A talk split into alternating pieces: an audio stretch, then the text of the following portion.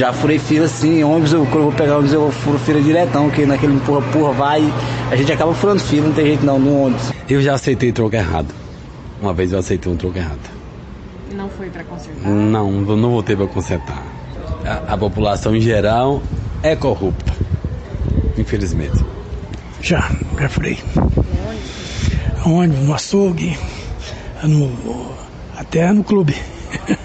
Você já estacionou em uma vaga de deficiente físico? Já, já, uma emergência.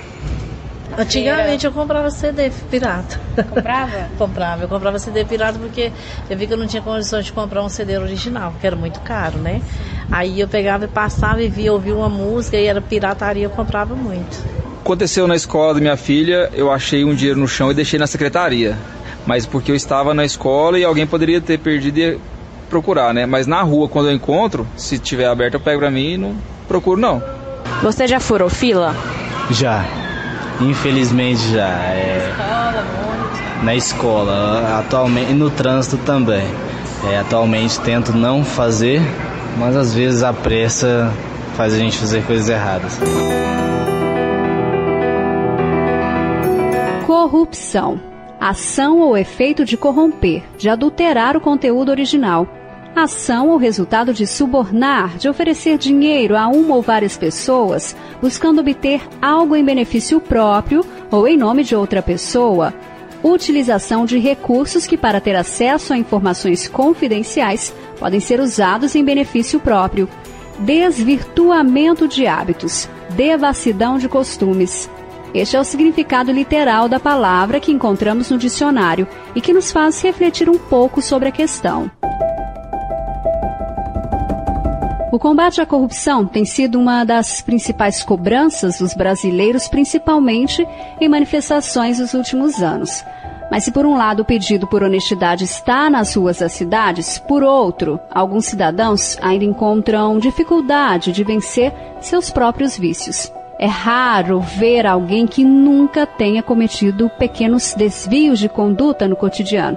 A dizer que você aí nunca passou por isso, sendo o autor ou a vítima. Eu sou a Natália Lima e este é o segundo o podcast da CBN Goiânia com produção de Lohane Castro e sonorização de Álvaro Júnior.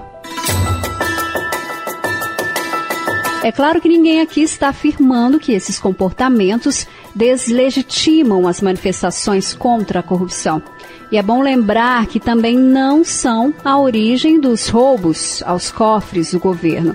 No entanto, também passam por cima do interesse público e nos mostram que o problema vai muito além dos três poderes.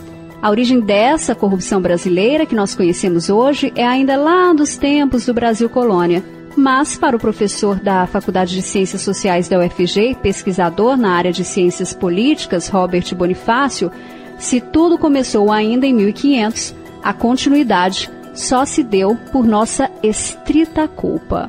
Obviamente que a corrupção é algo inventado pelos homens, não é algo natural. Então, como, como fomos colônia de Portugal, é, obviamente que Portugal tem um, traz um vício de origem.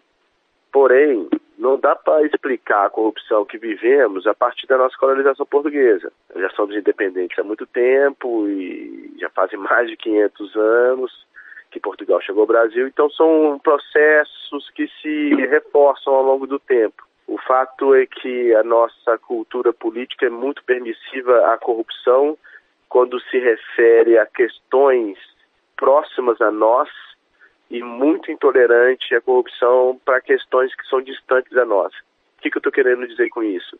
Que, em geral, as pessoas toleram furar fila ou receber uma, uma, uma quantia de dinheiro ou um serviço ou um produto em troca de voto, mas não toleram, por exemplo, caixa 2, não tolero, por exemplo, o desvio de recursos de obras públicas. Por quê? Porque é, essas questões estão longe do cidadão comum, ao passo que for a fila e receber um favor em troca de um voto, está próximo do indivíduo. Pessoas acabam fazendo, às vezes percebem, às vezes não, não consideram corrupção. A gente pode dizer, então, que a maioria de nós é corrupto, Robert? É, assim, obviamente que a corrupção tem graus, corrupção tem graus de gravidade.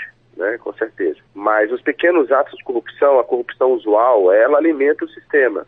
Enquanto nós continuarmos a termos é, um interesse personalístico de resolver o nosso problema burlando as regras, é, a grande corrupção continuará existindo porque toda uma cadeia de atos corruptos.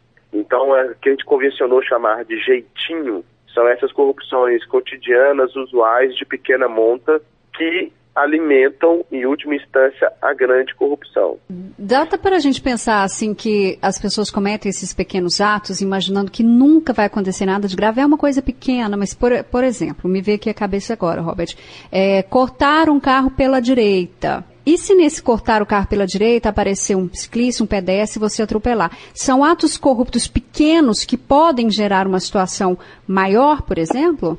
Sim, porque a pessoa que corta um carro pela direita e logo depois tem um guarda, ela vai ter que pagar uma propina para não tomar uma multa. Uma pessoa que fula uma fila hoje do posto de saúde, amanhã vai ser a não beneficiada, que vai ficar mais tempo na fila para ser atendida, porque em outro posto de saúde, que ela não conhece o médico, que ela não conhece o diretor, ela vai ficar morfando na fila. A pessoa que paga uma propina para que receba um alvará mais rapidamente, amanhã vai ser a pessoa que não tem dinheiro para pagar essa propina e que vai demorar para o seu pedido ser atendido. Então, assim, esses pequenos atos de corrupção, eles jogam contra a eficiência governamental, o primado da lei e o formalismo, né, da, as regras claras, formais e justas para todos. Qual é o malefício de ser um país corrupto? Os malefícios são vários. Primeiro, que a população a ser atendida pelas grandes obras ela fica desatendida. Né? As obras ou demoram mais ou não são finalizadas. É, segundo ponto, é por, por cofres dos governos. Paga-se mais e muito mais por uma obra se há predominância de corrupção. Você tem sempre que adicionar mais recursos para que a obra esteja finalizada. Terceiro ponto, você vicia as empresas, porque é, se a corrupção é muito alastrada, as empresas que sobreviverão são aquelas que aceitam jogar o jogo, né? entrar nas regras do jogo, que é as regras da corrupção.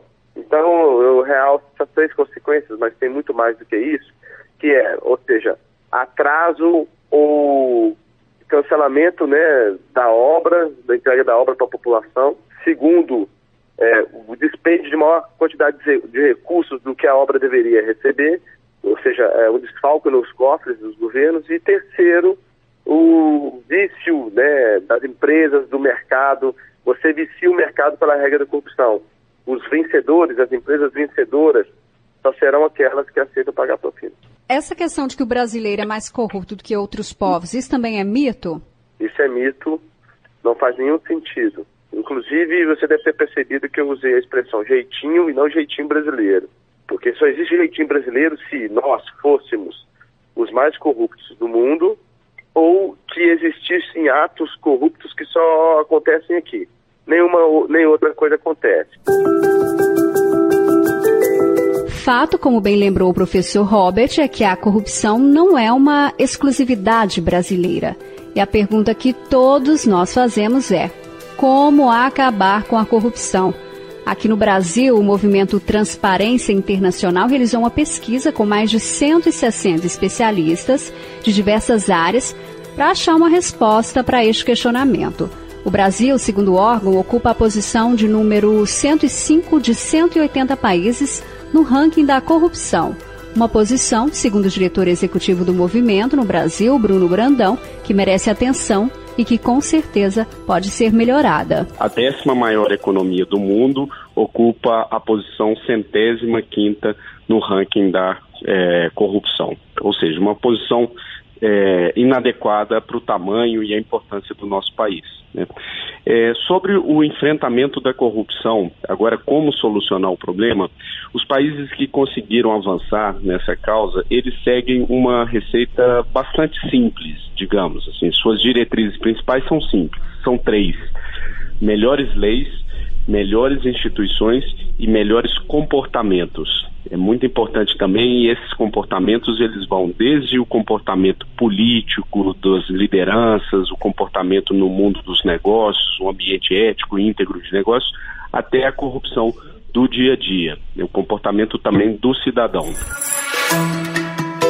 E é aí, segundo Bruno, que entra a participação dele, a minha, a sua e de toda a população nas ações do dia a dia e mais ainda, dando continuidade, cobrando os nossos governantes.